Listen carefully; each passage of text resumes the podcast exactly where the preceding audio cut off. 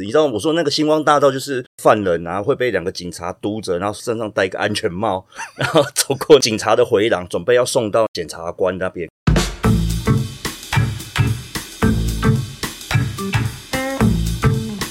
创业之路，前人踩过的坑，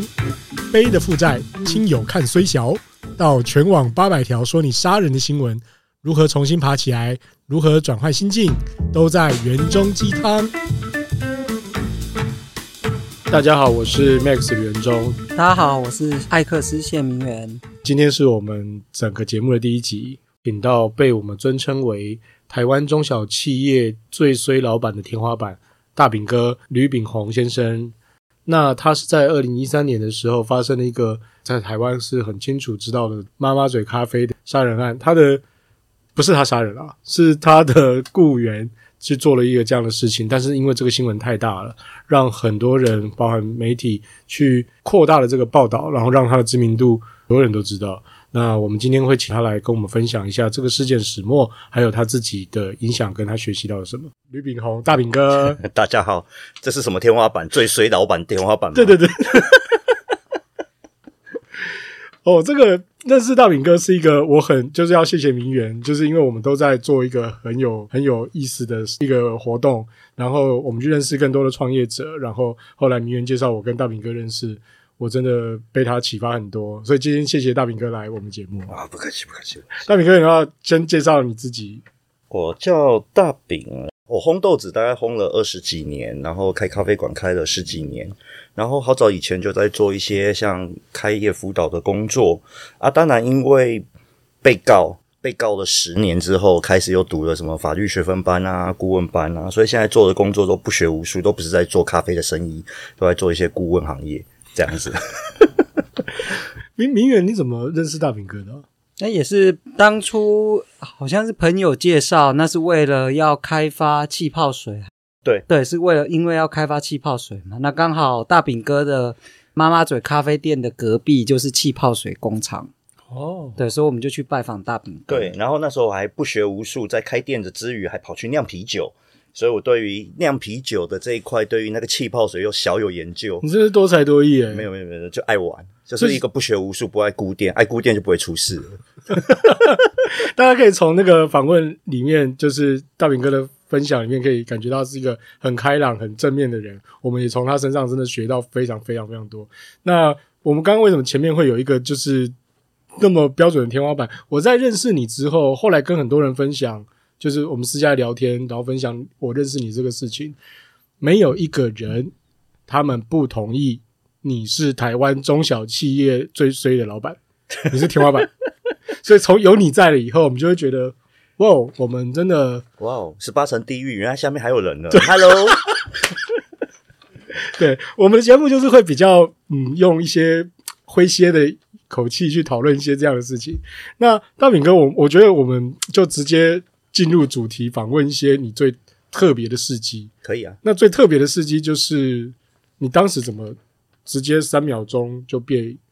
记者好像八百条新闻说你杀人？其其实坦白说，我也不知道为什么记者就直接说我杀人。但是事后回过头来想象那一件事情，大家应该有看过电视，电视其实有那个记者督麦说：“哦，吕先生，你为什么要杀了陈先生？”我觉得以前我们在看电视看到这种事情的时候，其实你心里面会觉得说：“哇，正义终于曝入曙光，哇，我们终于抓到犯人，心中觉得很安心。”可是你自己当了真的当了那个被访采访者之后，觉得。怎么那么荒谬啊！陈先生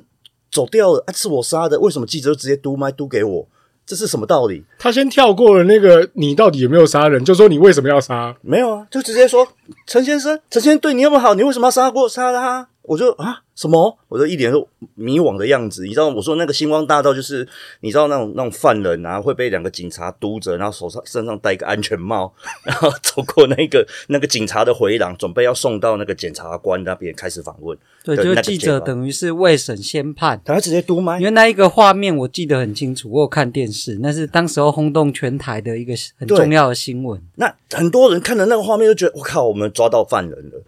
等一下，我要问一个很奇怪的问题：你那天真的有戴安全帽吗？我没有，对啊，因为我觉得你就不是啊。我没有，因为那时候那时候警察就问我你要不要戴安全帽，我说又不是我犯的，我干嘛戴安全帽？但是还是两个警察扣着我把我上铐，然后架着我这样走那个星光大道，我说那叫星光大道。后来我在说这件事情的时候，我说其实你知道我们台湾呢、大概每年有七千个杀人嫌疑犯走过那个星光大道被记者毒卖，但是你知道我们侦查主体是什么？我们侦查主体是检察官开始问话，那才叫侦查主体。其实你在记者督麦还不叫侦查主体，因为你还没见到检察官。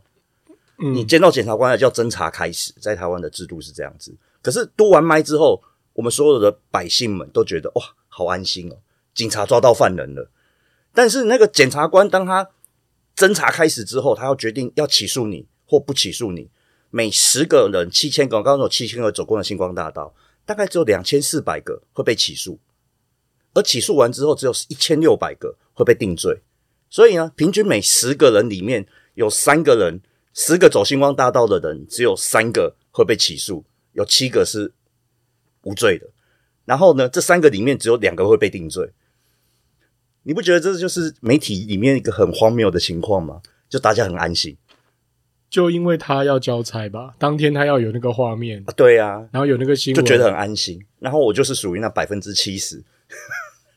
而且你是百分之七十里面的大概零点零一趴，就是那个最大家最知道的。我几乎没有人不知道你的，就是我的朋友，没有人不知道你的事，就就当场就上了头版头啊。这真的太屌了欸。那那我想请问说，这个过程当中，如果还没有定罪，为什么他要被扣手铐，然后警察压着你走？这样不是这个过程是很荒谬的一件事？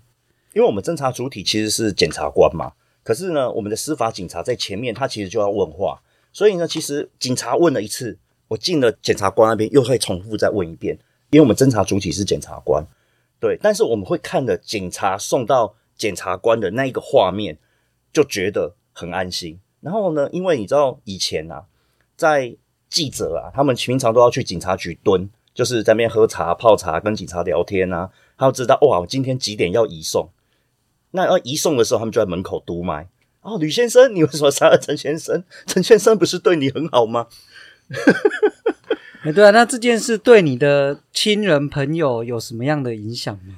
亲人朋友，其实我觉得最大影响应该是我老婆吧。我老婆就觉得说，我们又没有做这种事，你干嘛要这样子，就把我们很正大光明的这样子全部披露下去？我记得以前有一个案子，我不知道你们记不记得，有一个有一个爸爸在洗车，然后洗完车之后，然后拿个气枪在喷喷水，喷完水之后就把小朋友喷死掉了。然后后来那记者就直接嘟麦，就说这个爸爸恶意杀人。台湾吗？台湾台湾就是一个洗车的案件，然后就把这个爸爸什么他的他是房仲业者啊，全部都公开。我说这是这种侦查不公开这种问题，在台湾实在是很糟糕的一件事情。现在侦查不公开，记者会知道，应该是里面有内线吧？也不知道都是内线啊，对就是内对线啊，不然记者怎么会知道？而且，诶，我想，我想讨在往里面讨论那个你说侦查这件事情。我记得我们大家在聊天的时候，你有讲过说，检察官有跟你分享说，他们上次他们像是这样实物搜索，对他总共那一天早上他分十路吧，我也不知道几路了，反正总共动用了两三百个人，然后每一个员工、每一个家里全部都翻，然后我我的店里也翻，就全部都翻。然后说上一次这样做是博答案，啊，没有，那是那是在起侦查的时候，他要决定要不要跟法官讲，然后决定要不要羁押我。嗯，而那时候他在羁押的那时候，他总共派了三个检察官来讲，哦，我羁押你的原因是原因一、原因二、原因三，他列了九个原因要移押我。然后总共有三个检察官，结果那时候因为我们都分开侦讯，我就跟法警被关在小房间，其他人在侦讯的时候我在小房间内，就法警就说：“哇，你们这个这一条真的蛮严重的。”哇塞，上一次吼会有三个检察官来羁押人，只有博答案，一般都只有一个检察官在处理而已。那个很多现在在听众，如果我们是太年轻的朋友，可能并不知道博答案是什么。欢迎你 Google 博答案叶淑飞，这个是一个很惊人的，而且我记得以前它股价好像什么三四百块的一个状况。讲回刚刚有这事情，那我还想多问，因为对家人的影响，我看过很多朋友他们家里发生事情，呃，那他的家大部分的家人不相信自己的发生事情的这个人，你的太太有没有说你是不是有发生做了什么事情我都不知道？没有，我我百分之百讲没有，因为我跟我老婆认识了好久，我们学生时代就在一起了，然后我们认识了八年才结婚，然后案发那时候其实距离我们认识应该有十几年了，啊，他都知道我平常就是一个没有很认真在事业上的人。因为因为那时候说出为什么我要犯这个案子，报纸上这样写说，哦，吕炳宏去台北投资失利，所以吼才因为这个北北很有钱，然后再找员工怎样谋财害命，龙门客栈，就是那时候那时候报纸这样写，然后我老婆就觉得这个瞎扯淡嘛，这个吕炳宏就是一个很不爱事业的人呐、而且我记得那个新闻说什么，你投资失利什么二十万、三十万哦，对啊，我就二十万三十万，我就要宰了一个人嘛，帮他帮帮忙。哎，那对小孩子在学校有没有受到什么样的影响？小孩在学校有没有受到影响？当然，你说那个把那个老师对我儿子女儿有没有特别关心？其实会，老师有时候还会跟他聊说：“哎，我我去过你爸的咖啡馆呢。对啊，那你们你们假日会不会去帮忙啊？要不要去？”他们小朋友其实某种程度是开心的，他觉得爸爸被人家认识是一个很开心的行为。哎，他们家的那个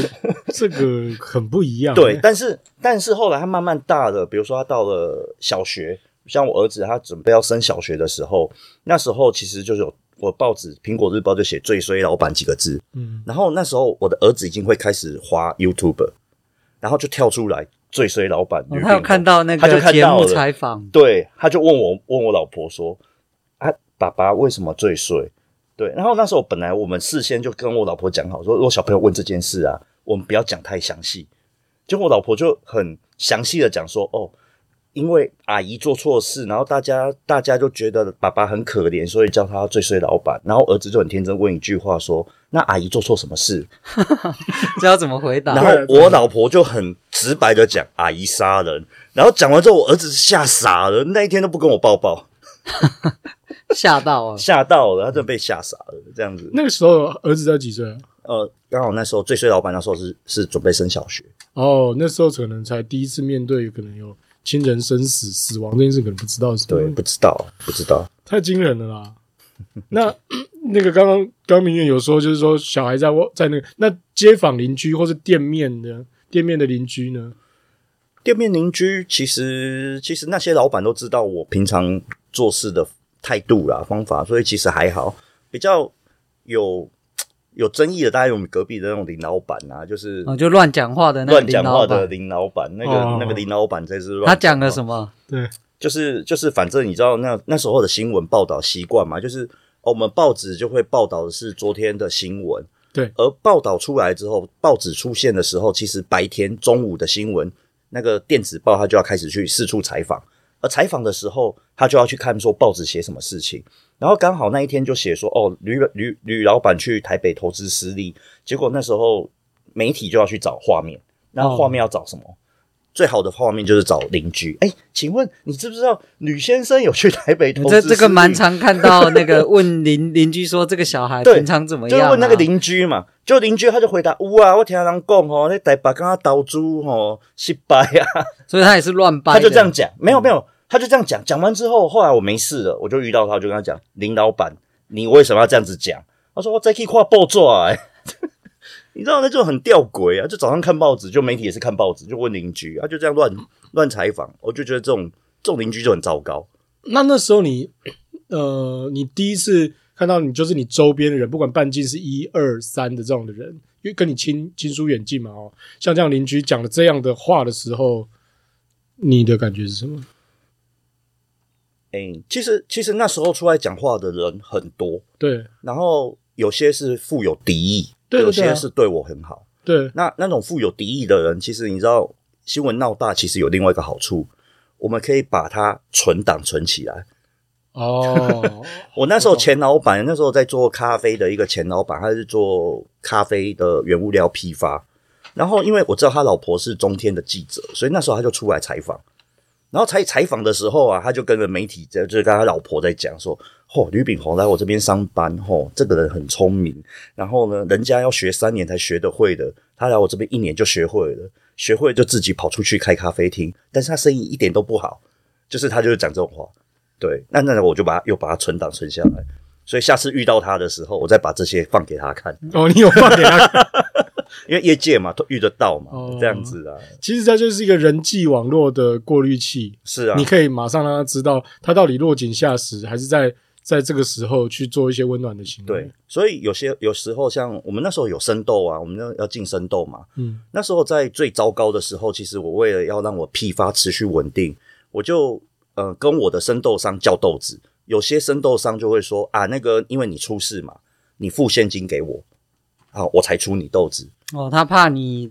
就垮掉了嘛对对对对不对出？钱。可是有些生豆商就说不要紧，来打我的豆，我先叫你，你先处理。嘿，那那个那个愿意先寄给我的，先让我处理的那个，我就寄一辈子。现在我都用他的豆子，但是那个要我付现金的，我慢慢就把它断掉了，就这样啊。那个时候就是你去了，你如果以就是你被侦查，或是你要被询问，整个时间，如果你有印象，你去了多久？其实那时候在侦查的时候是是三月六号，二零一三年的三月六号，我从一大早大概早上六点钟，警察就把我压住了，就是我已经被限制，没有办法做任何联络啊，什么都不行，电话都被没收了。对，然后差不多早上在十一点，我就进了泸州分局被问话，问到了大概下午晚上傍晚大概五六点，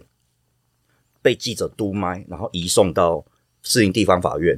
然后在市营地方法院又检察官问我三次，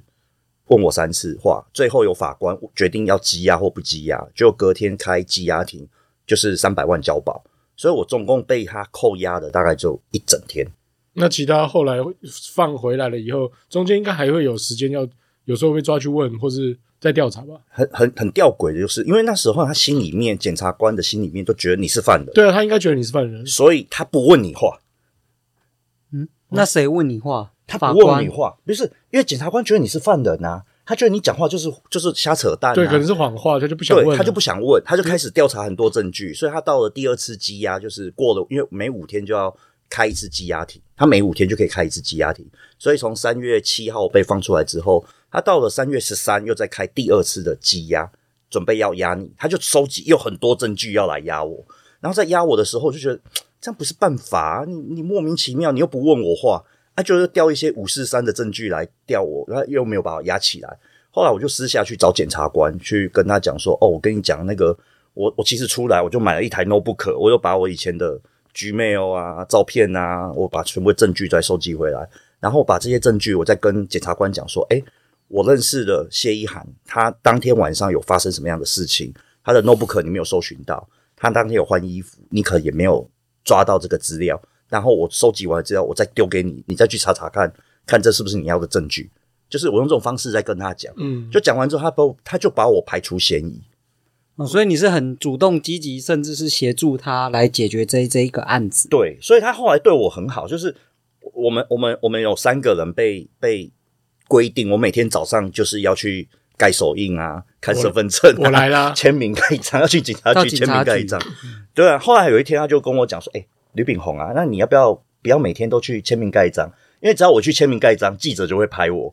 只要记者一拍我，他们就很丢脸。就是就是我在那边笑笑的啊，又没干嘛，他就很丢脸。然后他就他就说：‘哎、那你要不要不要签名盖章？’然后我就跟我律师看一下，我说：‘啊，可还好吧？就反正每天每天就是一大早起来看报纸，也问我的新闻，我就知道等下记者可能要问我什么样的问题，然后就背一下题目，然后就准备去给记者问，然后问完就签名盖章这样子。后来后来那个检察官私下就跟我讲说：‘啊，不然这样好了，你发个文来。’我就说你不用来签名盖章的。对啊，我们律师也也不知道有这种规定，他就说这样可以啊。他说对，你只要发文来，法官就会问我意见，我会同意。后来我们就是我是第一个被这样子不用去签名盖章。这样大概花了多久？一两个月？三月六，我三月七号第一次交保，交保完之后，三月十三号第二次羁押，第二次羁押我就是主动提供很多证据给他。对后来他也也没什么问我话，因为他就他其实就有方向就出现了。对，因为他知道主要的犯人应该是谢依涵，不是我，他就他就转移目标去谢依涵那边，所以他是在三月二十八号的时候说叫我不要去签名盖章，哦，所以大概快半个月，一半个月，然后在四月十二号的时候，隔下个月的四月十二号给我一个不起诉，所以真正的法律大概在那个一个月左右，他其实就解决掉了。对，因为他如果不解决，那问题很大。因为我我们的案件真的闹蛮大条，对啊，，对啊，对啊，闹蛮大条，而且还要办不下来。那时候那时候媒体还会帮检察官写写那种很好的话，比如说哦什么这个检察官只要一天不破案，一天不换白衬衫，就是报纸写很多故事，报纸都会写这种故事啊，对啊，有什么什么他不回家，对啊，就是就是什么不要喝妈妈嘴，买房要听妈妈嘴，就是就是报纸都会写那种很奇怪的东西都会出现，就闹得非常大。而且我觉得，所以到那时候他们就想要赶快结案，把它解掉。所以这样看起来，应该在前面那一两周，那些媒体的那个力量弄到全台湾的乐听者或是看新闻的人，对你的这个东西都很有印象，但很多人都不知道最后结果的，至最后至少知道你是无罪的，但是都知道你这个事件。是，但是但是很多时候，比如说像那一年二零一三年，我就印象很深刻，在年底，因为我们三月发生的事情，四、月十号就给我不起诉。可到了年底，我带小孩跑去那个高雄美术馆，那个扫地阿上看到我说：“这不是巴地台狼一嘞，啊那绑出来啊？”对哇啊，所以后来我老婆她就习惯性离我大概三公尺远，她不会站在我旁边，为什么？她就觉得跟我走在一起，那个旁边都会指指点点，一样的眼光，这个压力很大。然后我就大大大。我后来发现你能撑过这些东西，因为我们之前喝茶、吃饭、聊天的时候，我们有问过你说，哇，整个新闻可能前半小时、二十分钟都在讲你这个，而且是每一台、每一台、每一个小时都在播，你怎么度过那段时间的？那时候我老婆其实就讲一句话，我觉得还蛮有道理。比如，因为那时候其实，比如说我的脸书我被灌爆，灌了一万七千篇的留言，你说粉砖都来骂你的吗龙门客栈啊，然后那个连那个什么二一零零啊，我记得那个董志生董哥也在电视台说，啊这个人真的很可恶啊，大家去要 要怎你样、啊？说咖啡店的粉砖吗？还是对咖啡店的粉砖啊，然后在咖啡店粉砖我留言的时候，其实我就被骂翻了。对，骂翻就算了，然后电视台名嘴也在骂我，对，他就各种不同的在分析这种事情，好像我们最近的蓝白河一样，就是各种分析，各种不同的角度在分析这一件事情。那完了之后，他们真的会会消费者真的，我说一般的视听大众真的理解这件事吗？我觉得这真的有点，当然不是，当然不是啊，对啊，他怎么可能用所有角度了解一件事情？对啊，呃，对我来讲，对我来讲，我那时候只是心中在想一件事情，就是我如何透过这些名嘴、这些其他人的角度来看我的事件，我有什么样可以切入的地方，就是我没想清楚的地方。因为我那时候很难理解，我很难理解为什么妈妈嘴事件可以闹这么大。我其实我很难理解这件事。你现在理解了吗？我觉得那就是一个猎奇啊，消费者的猎奇。应该是说这一呃杀人事件其实很多，但是能够引起观众有兴趣、有流量、有收视率话题的媒体才会继续去追。对，因为那时候其实有另外一个案子跟我同时后进行，它叫烟头案。没印象，对没印，象没印象。有一个三重的一个住家，然后他把他妹妹宰了，然后把他妹妹的人头拿去嘉义的某个公园，放在那那个厕所里面。然后呢，他们为了要查这个案子，他就把那一间公寓的化粪池挖开来，去看里面有没有尸体。这样子，他在四月，我那时候是三月六号、七号发生的事情，他在三月中十五号发生的事情。哦我有印象，这件事他叫烟花分子，对对对，他叫烟头案，这个叫烟头案对。然后我觉得我们跟他最大的差别就是，我认为是我有出来讲话，哦，所以你是正面的回应因为我我的我的态度啊，我的态度是很反常，我就觉得我那时候的、你是异于常人，你真的太异于我那个态度很反常，因为你现在在我们这样访问，你的方状况都蛮异于常人。我觉得你很兴奋，不是，我就觉得我很反常，我就我我可以理解那时候很反常，我就是。如果重新回过头来再问我一次，那时候要怎么回答？我觉得你要像八点档这样子演，用八点档的这种方式。可是这样对，你是说撒狗血，然后控诉就是检察官？你想象一个画面，如果在电视上看到我的时候，如果我是一个很冷静的人，就说哦这件事大家不要担心，喜欢的我的朋友，你不要担心，这个一定会还我公道的。就一个杀人事件那么大，就一个一个大家不用担心这件事情，法律一定还我公道的，大家请放心，这是异于常人。没有那应该要怎么做？那应该怎么做？你现在会怎么做？我觉得，如果那时候我用另外一个角度，用演的方式，应该像八点档一样啊，为什么谢依涵要这样子陷害我啦？不是我啊，那我可能贝贝你心叫我就玩弄哎呀。我觉得你这样演的话，然后再哭一下，流几滴眼泪。，对，如果你这样演的话，其实大家就觉得这比较正常，而且会反而会同情我。可是那时候我易于反常，激起大家的柯南的心，都很想要当一个柯南。我觉得你这个先天的个性加上这个，就是反正整个养成了你，现在遇到这件事情也是你能度过这一关的，我觉得是最大的。就我觉得这是原因啊，就是因为因为面临这种事情的，那时候《镜周刊》前几年有一个采访，他我觉得还蛮有趣的。他采访了我，然后采访了一个我不知道大家记不记得，在华山大草原那边以前有一个射箭的教练，然后强奸了他的学员。哦，有知道有有有华山案对华山华山，，但是我要讲的是，那个村长就是那个那个大草原那个村长，他原本是一个台大的一个学生干部，其实他一个蛮有前景的，他就想要在都市里面办一个草原，就被搞成这样子，他就大家都觉得他是不是共犯，可是事实上不是，他只是一个村长，他只是把那个环境去跟政府标下来而已。另外一个他采访是谁？就是那个南港小魔，我知道。对，然后我们三个人在面对媒体的这件事情，其实是方法完全不一样。我我是大拉拉，然后后来那个那个那个男生，其实他整个就消沉下去了，现在都不见了。然后那个小魔就直接躲起来了。对，就只有你还很正常的面对日常的生活我。就觉得，我觉得可能就是这件事情吧。我觉得可能是这种方式不太一样，造就我们的结果。嗯，我那天我觉得你现在讲这件事情，跟我那天在脸书上看到有一个身心灵的粉砖之类，他讲了一个，我觉得现在我们去把它附注上去是很对，就是一个人面对到事件的情绪处理、压力处理，还有你怎么选择当时你可以选择的路的时候，那会完全决定你后面的发展跟你的人生、欸是的，是的。而且我觉得，我有有一句话说的很好，他说人到底可不可以改变过去？嗯，我一直觉得是可以改变过去。为什么可以改变过去？就是就像我现在在，我现在已经过好那件事情。虽然那个过去那个侦查不公开这件事情，其实我们三个人都遇到，可是因为我们面对的那个态度不一样，当下那个态度不一样，其实那个过去就会完全不一样，对对我们的造成的结果就会完全不一样，这就可以改变啊。我刚刚听你在讲这件事情的时候，我觉得你从那个时候，事实上你是很 enjoy 在驾驭那件事情。我觉得你好像在冲浪，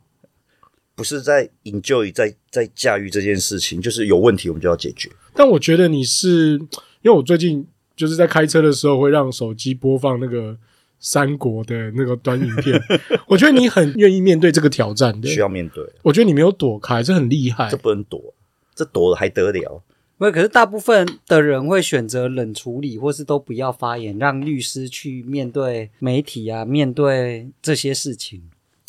大部分都会这样子选择。所以你觉得这是一个好的策略吗？还是要看当事人自己的心理素质？我我我这样讲，就是说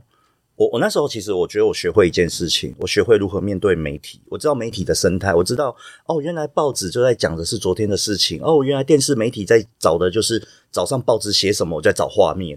那我知道他们的生态会出现的时候，其实你就知道如何去面对他们，去告诉他他要什么东西给他。后来因为我最衰老板这个抬头出现，我就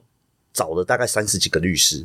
然后我去跟他说：“哎、那你觉得我的案子该怎么处理？”然后你就看到每个律师他其实解法会不太一样，但是后来你就慢慢可以理解，其实律师的生态也是不太一样。我要讲这个故事是在讲是说，其实因为其实有一个题目就是我的案件最衰老板为什么最后会判决成这样子？对律师界来讲，其实他们觉得最衰老板我应该要赔，啊？他觉得我应该要赔，你应该要赔受害人家属。我应该要赔，因为因为你没办法让你的员工不杀人，所以你要赔钱。对，不是这是什么逻辑啊？因为对法对律师来讲，对，他的要件就是一八八雇主连带责任的要件，他就是受雇人因职务上的行为不法侵害，雇佣人需负连带责任。所以他有三个要件，第一个就是受雇人，受雇人是谢一涵，因职务上行为不法侵害下安眠药，最后被干掉。雇佣人需负连带，我就是先，我就是他的雇雇佣人。所以这三个要件其实是符合的。听起来符合啊，但是你怎么控制他下面？所以我们的法条的问题就在这里。对律师来讲，这就是一二三，这就是符合，你就是要赔。你懂我意思吗？可是，一般社会大众觉得这到底怎么会讲得通？对啊，对啊。可是我我的意思说，像我在打这个法律关系的时候，如果我不了解律师怎么想，我怎么知道解决这个怎么解决我这个问题？那你后来怎么解决？后来我就去读了法律学分班之后，我理解了这三个要件的东西了之后啊，我就发现说，那我该怎么解决？哦，谢一涵是我受雇人没有问题，可是没有下药在安眠药，没有下安眠药在我的咖啡内，所以我不需要负连带责任。我把这个安眠药咖啡打掉，所以我后来我就打找九十四个证据，我去证明没有下安眠药的这杯咖啡。最后法官听我的话，就给我赢，判我赢。这个是刑事案，这是这是民事，这是民事，民事。那个这个是，呃，你你念完学分班，然后最后提出这九十九十四个这个证据的时候，事事件发生多久？那是二零一三，二零一八。我这样经历过五年以上的诉讼，我我没也因为因为那时候其实一开始我也是相信律师给律师打，可是律师他打的时候，他其实我说真的，因为假设因为我们是被告嘛，可是律师他会像我们被告那么理解事情吗？如果啊，我们去跟法官说啊，那谢一涵就算下药在咖啡内啊，我们也不应该负责啊。你这样子讲不好，因为他的要件就是受雇人因职务上行为不法侵害雇佣人需负连带责任，他的法条就这样写，法官一定还是判你输，所以我们不能这样打。你要告诉他的是没有下药在咖啡，你要直接讲没有下药在咖啡。嗯，而且为什么？因为证据有九十几个，而不能把这个东西拿在负的前面打的是说，就算他下药咖啡，我不该不该赔。我说这就是我们要理解法律人他怎么想，我们才有办法去知道怎么去应付他。我觉得你实在太了不起了。那我我自己也有蛮多，因为毕竟是在创业十几年的经验，我也遇到蛮多法律上的诉讼了。那其实就像炳哥说的，律师他不一定懂你这个行业，是。然后法官他每天要审那么多，先不要讲他懂不懂，他每天的案子，他就其实他只有很短的时间去了解，所以你有没有办法在短时间内让律师知道你的状况？还有甚至是非常重要，对，这非常重要。还有你你到底你的诉求是什么？对我给大家一个数据，你知道全台湾一年有多少法律案件进的法院？总共有三百六十万件。三百六十万，然后我们总共只有两千四百位法官。我靠，平均一个法官一百一个月千多哎，一个月要办一百五十件。对啊，对啊，也才二十个工作天。你知道，你知道我的案件呢？我一个案件哦，我总共我七公分一个卷宗，我一我卷宗一一一份大概七公分厚，而这个卷宗我大概有六十三宗。我一个案件就有六十三宗，加起来五公尺高的一个卷宗。那个法官光我一个案件他就要看五公尺。那你有遇到换法官的事情吗？我换法官通常是要么就这个案件太复杂，他不想搞，那就留给下个法官，因为他每两年就要换一个地方。对啊，可是你的案件不是也超过五年了？没有，没有啊！我我因为他这一审一审，我其实总共遇到了二三十几个法官去了。对，他就一一个审计一个审计一个审计这样子。那三十几个法官。三十几个法官里面，只有三个法官认同我讲的论点，没有下药在咖啡内，其他没有认同。我刚刚在模拟你自己当时那个状况，我觉得，呃，就包含现在我们在雇员同事啊，或是做案子啊，把事业做好了。我发现，呃，你符你刚刚的状况是符合符合一个很有很特别的状况，所以你可以把这件事情做得好。就是你把媒体、你这边的律师、法官、警察。你你把你自己放在中间，然后你去了解他们的生态、他们的需求，然后你把这个专案扛在自己身上，想办法把它运作成那个比较好的样子。我觉得你主要是这样子。嗯哼，嗯，因为我觉得在遇见大事件的时候，很多人在遇到没有见过的大事的时候，他会晕头，会晕。对他会六神无主，会晕，他会拿不定主意，是。他的呃中心思想，甚至会怀疑自己，会，对，会，所以在那个当下，其实要取舍啊，因为你真的精力有限，没没办法什么都处理啊，所以其实一开始我们的当下就是先让我不起诉啊，对，没错，对啊，是，对，啊不起诉之后，当然我们就是接下来就是民事嘛，啊民事的话就是给我我我其实一开始都是给律师处理啊，我忙我的事业，忙我的。店里的生意，就是大部分人都会这样选择。对啊，可是我我我最后是被三审定验完之后，就最少要把挂到我头上，我才受不了，我才自己跳下去弄，我才整理了卷宗，我才认真整理卷宗。那个时坦白讲候多久？那个也差不多到二零一六年、一七年左右我才开始整理，不然前面那三四年其实我也看不下卷宗，我跨北都可以。哦，因为那些法律文字真的不是一般人读得下去的，对，那真的很痛苦，而且你知道里面都是很多奇奇怪怪的照片。还有很多文言文呢。对对，对，就是对律对法律人来讲，它是很有效率的文字。对对，但对我们一般人来讲，你就不知道他到底在讲什么鬼。对，可是我刚像我说，呃，受雇诶，受雇人因职务上行为不法侵害，其实正常人都听得懂了啦。我说我们把它就切割，其实正常人都听得懂，只是一般人我不知道怎么切，不知道怎么看。一三年发生事情，那一年你的生意从什么时候还比较正常？我那一年其实也不是很正常啊，就是我我三月六号就整个被封锁下来之后我是五月一号才重新开幕，对，所以五月一号开幕其实就生意大好，非常好，好到一个夸张好，就是早我每天营业八小时，然后一天大概做一千五百杯咖啡。那你怎么怎？么逆转这件事，或者是如何把这个风风头上让你的事业变得更好？就怎么善用这个发生的这个事件？人家说危机就转机嘛。对我对我其实也没有善用，我只是那时候我也不知道我到底重新开幕生意会不会好，所以那时候就是牛奶快过期了，就是哎我店里面的那个牛奶，因为我三月六号被关起来，然后然后他在三月二十八号就把店还我，可是我也不知道我店，因为那时候检察官就说，哎你等不起诉之后你再。重新处理。对你，你等我案子判下来，你再处理。哎，他也没有跟我讲不起诉，他就说啊，之后你再处理啊。这几天哦，因为记者都会采访啊，你先不要开门营业这样子。后来他四月十二号就给我一个不起诉，嗯，所以不起诉之后，我就想说，那我到底重新开幕生意会不会好？而且我知道，因为我以前是那个，我以前公司是用那个商行，